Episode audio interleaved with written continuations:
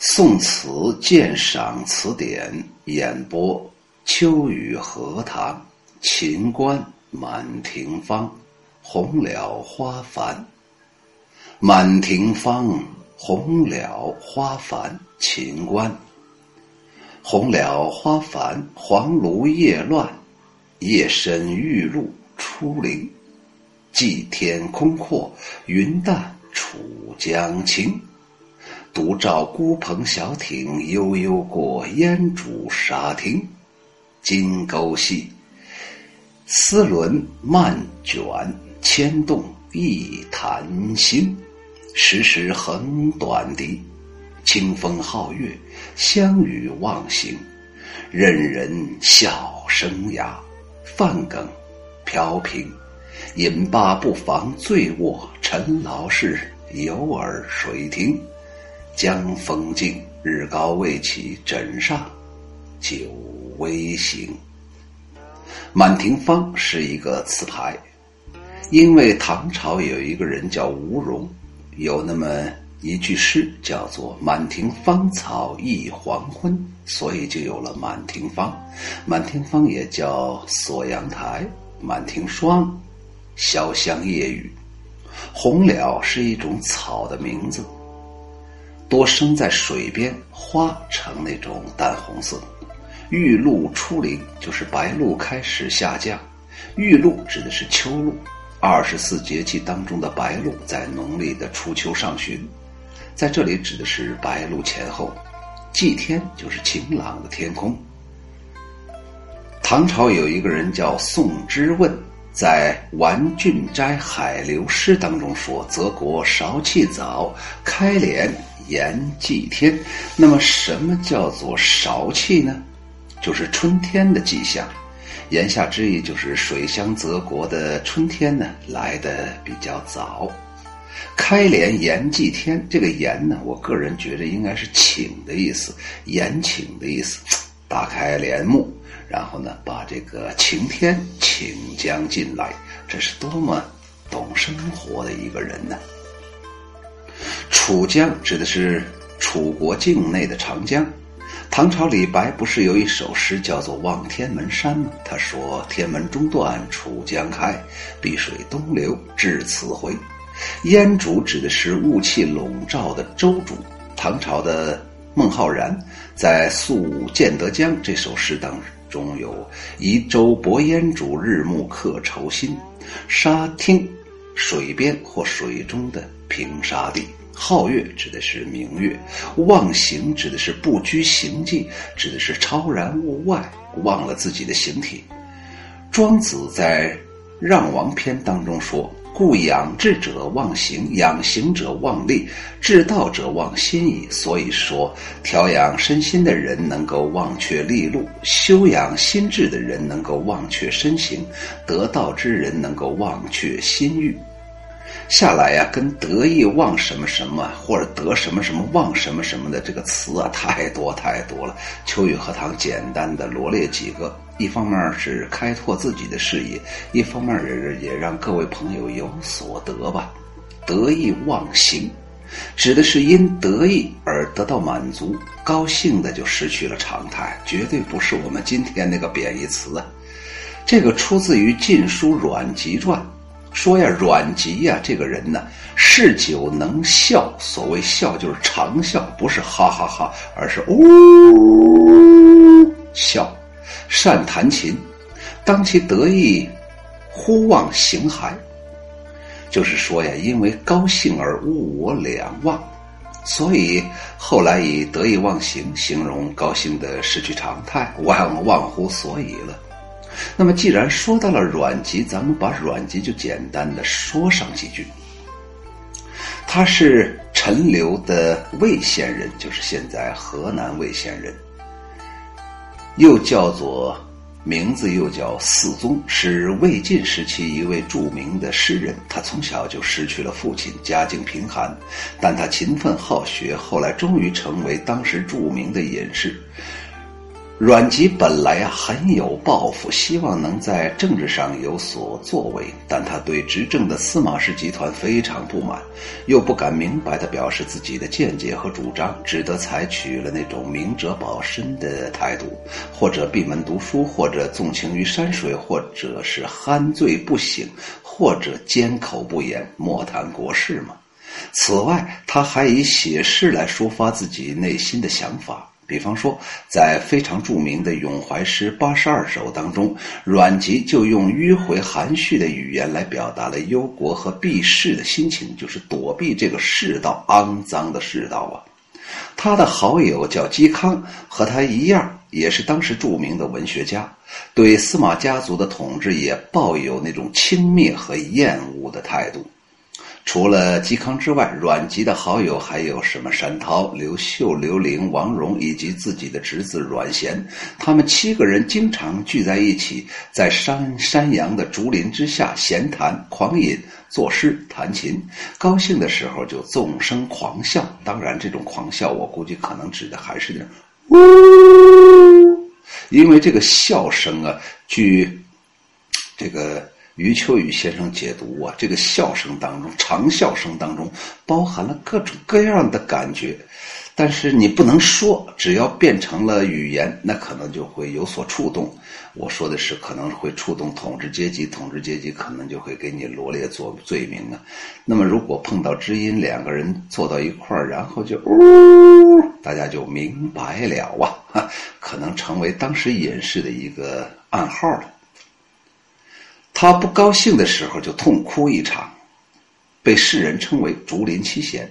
唐朝的王勃在《滕王阁序》当中就曾经说：“阮籍猖狂，岂效穷途之哭。”在这七个人当中，阮籍大概是最为疯癫的了，尤其是在喝醉的时候，常常是哭笑无常。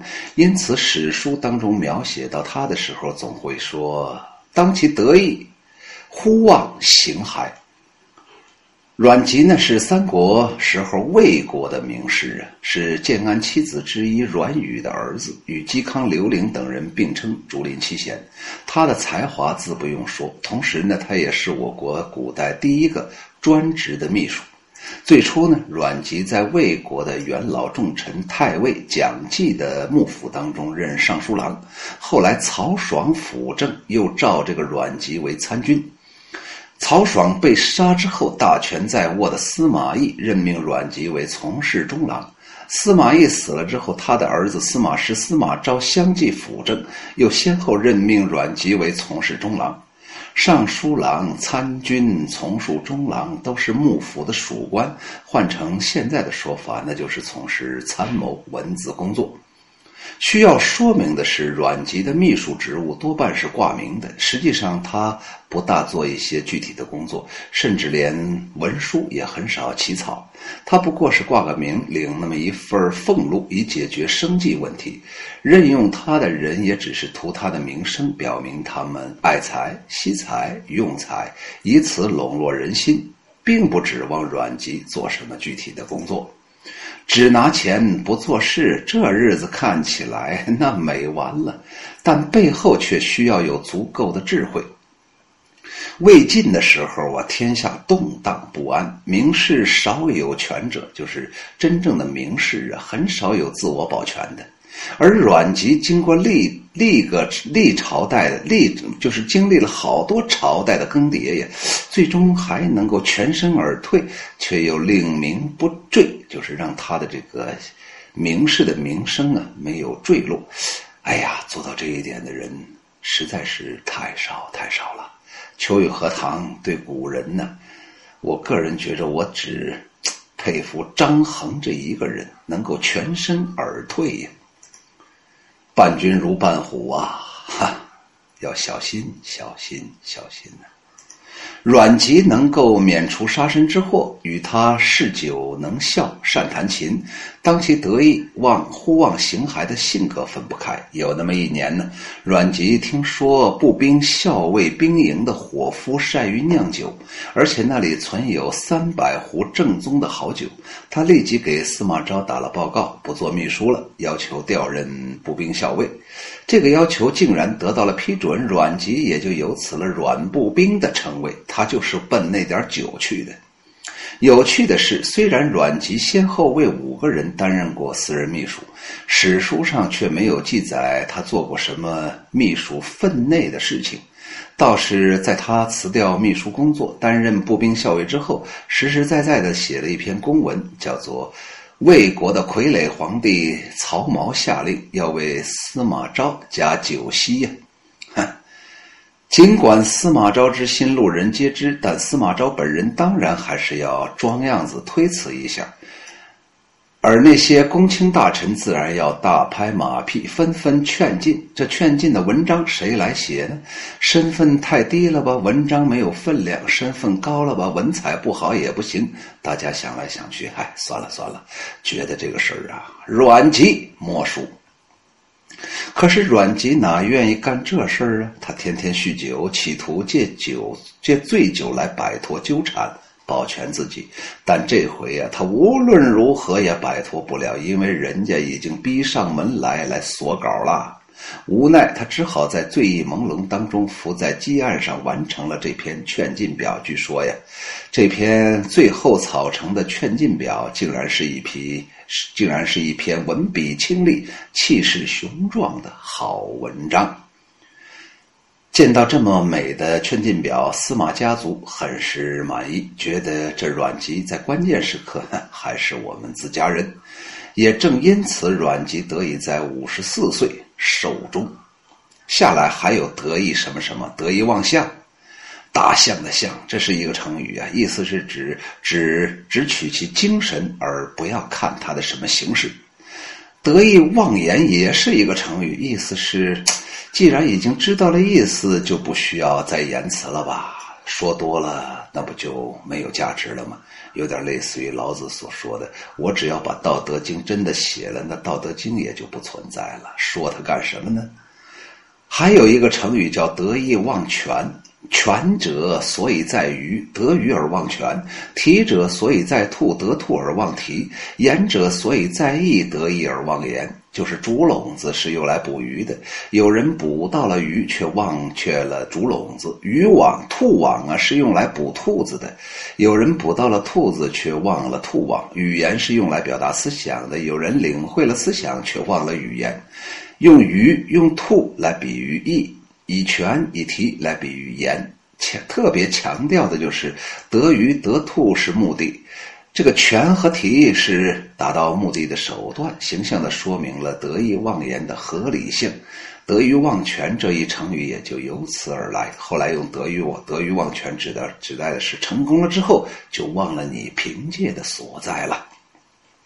下一个注释是生涯，指的是生活。第十个叫做泛梗飘萍，指的是生活漂泊不定。《战国策·齐策三》当中有记载说，有土偶人与陶耿相与，陶耿谓土偶人曰：“子，西岸之土也。亭子以为人，至岁八月降雨水，滋水至，则汝残矣。”土偶曰：“不然，吾西岸之土也。”土则复西安耳。今子东国之陶耿也，可薛子以为人。降雨下，滋水至，流子而去，则子飘飘者将何如耳？后因以泛梗比喻漂泊，翻译出来就是：啊，听到啊，有两个人在说话，这是一个童话故事。听到有一个泥人和一个桃木人说话，桃木人就对泥巴人说：“呃，您呢，本来是河河西岸的泥巴，是人们呢把您捏成人形的。如果到了八月份天降大雨，滋水暴涨，那您就被冲坏了。”泥巴人说：“嗨，不对，不对，我本来就是河西岸的泥巴，冲坏了，人会回到西岸泥巴堆里去的。而您呢，本来是东方的桃梗，是人们把您雕刻成人形的。如果下了大雨，滋水猛涨，把您直冲而下，那您将泡泡漂流到 什么地方去呢？我估计呀，这个桃梗听完这话，咔家伙就死了。”陈劳事是佛家语，指的是扰乱身心的俗事。这首词应当作于绍圣四年，也就是公元一零九七年，作者被贬到郴州的时候。词的上片描绘的是楚江月夜独钩的独钓的这种情景，下片侧重于楚江月夜独醉。全词如诗如画，淡素雅洁，清丽恬静，含蓄蕴藉，耐人寻味。词的上片如一幅。清江月夜的独钓图，蓼花红艳繁簇，芦叶衰黄凌乱。夜深了，白露刚刚降下来。作者选取了三种最能够表现秋江夜色的典型景物，透过设色的明和暗，造境的野与幽，烘托出了江边的凄清的气氛。接着，再对秋夜的江天。做了大笔的渲染，际天空阔，云淡楚江清，秋高云淡水天一色，境界扩大。虽然期间有残败的芦苇和残败的，就是败芦残苇杂处，开头五句全是写景，但一切景语皆情语。秦观所做的这种景语。与他所抒发的感情是水乳交融，从而收到了借景抒情的艺术效果。独照孤蓬小艇悠悠过烟渚沙汀，转入情事的书写开始言情了。小艇孤蓬又是独照。船上只有自己一个人，这样的景况应该说很是寂寞了吧？可是这位独照孤舟的人却是悠哉悠哉的驶过烟雾迷离的沙岸小舟。这里词人透过表达特定情境的独、孤、小和悠悠等字眼，把一件本来是江中荡舟的极其平常的事情，不仅写的。摇曳生姿，而且充分地表达出此时此刻他的生活情趣。不知什么时候，他的孤篷小艇停了下来，紧接着就开始说什么“金钩细，细轮漫卷，牵动一潭星”。他垂钓江中，悬着细钩的丝线慢慢的从水中拉起，倒映水中的星星似乎也被牵动起来。漫卷表明垂钓的时候那种闲适啊，那种。精神的富裕，与悠悠过相吻合，而收卷钓丝之后泛起水面的涟漪向外扩展，使一派水面上倒映的星光动荡不已，十分美妙啊！我个人觉得呀，“牵动一潭星”是秦观《满庭芳》这首词最妙的一句，大家可以展开无尽的联想啊！哎呀！这古人呢，写东西咋写的这么浪漫、浩大、壮美、形象呢？而收卷钩丝之后，泛起水面的涟漪向外扩展。使一派水面上倒映的星光动荡不已，十分美妙。秦观在《临江临江仙》的词里也有“微波成不动，冷静一天星”的句子，写的是夜泊潇湘浦口，月高风定，秋水成蓝，水不动，星也不动，如同浸在水中一片静静。与这首词的丝纶垂钩牵动一潭星，以动写静，各善其妙。可谓善写水中星影的人呢。上片有景物，有情事，景物和情事的搭配，表现出了泛江垂钓者的悠然自得的情绪。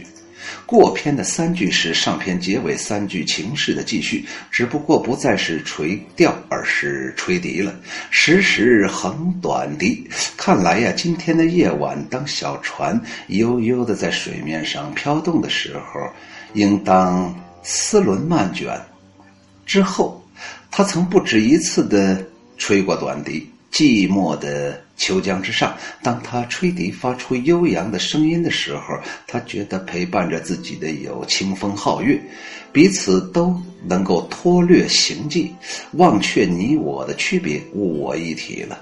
这几句。写出了词人此刻的怡然自得，更写出了他的恬淡情怀，或者还微微的夹杂了一些感慨吧。所以逼出来下面似达官又似玉洁的一句，叫做“任人笑生涯，范耿飘萍”。清官早年一度漫游，过的是范耿飘萍的生涯。不过词人说任人笑，表明自己并不在乎，不仅不在乎，还要饮罢醉卧，因为对于世间。烦恼忧心的种种不如意的事情，有耳朵也不会去听了。正所谓陈劳事，哎，有耳谁听？最后三句饮罢醉卧之后，一枕沉酣，一直睡到天明。秋江风静水波不兴，人已忘掉了尘世间一切的烦恼。尽管太阳高高升起，他还躺在枕上，酒意刚醒。全词先写景后写人，写景则着意描写特殊的环境，写人则着重描写个人的形象。如此层层写来，精心点染，细致描绘一个特殊环境当中富有个性的人物形象，一幅生动的楚江的月夜，独调、独勾调而又独饮醉卧的画面，清楚地呈现在了读者的面前。从而使人们感受到词人那种怡然自得的恬淡情怀，以及深藏不露的愤懑不平的心情。下来又到秋雨荷塘啰嗦，秋雨荷塘一句也不啰嗦了。满庭芳·秦观，红了花繁，黄芦叶乱，夜深玉露初临，际天空阔，云淡。楚江清，独照孤蓬小艇悠悠过烟渚沙汀。金钩细，丝纶漫卷牵动一潭星。时时横短笛，清风皓月得与忘形。任人笑生涯，范耿飘萍。饮罢不妨醉卧，陈劳事，有耳谁听？江风静，日高未起，枕上。酒微醒。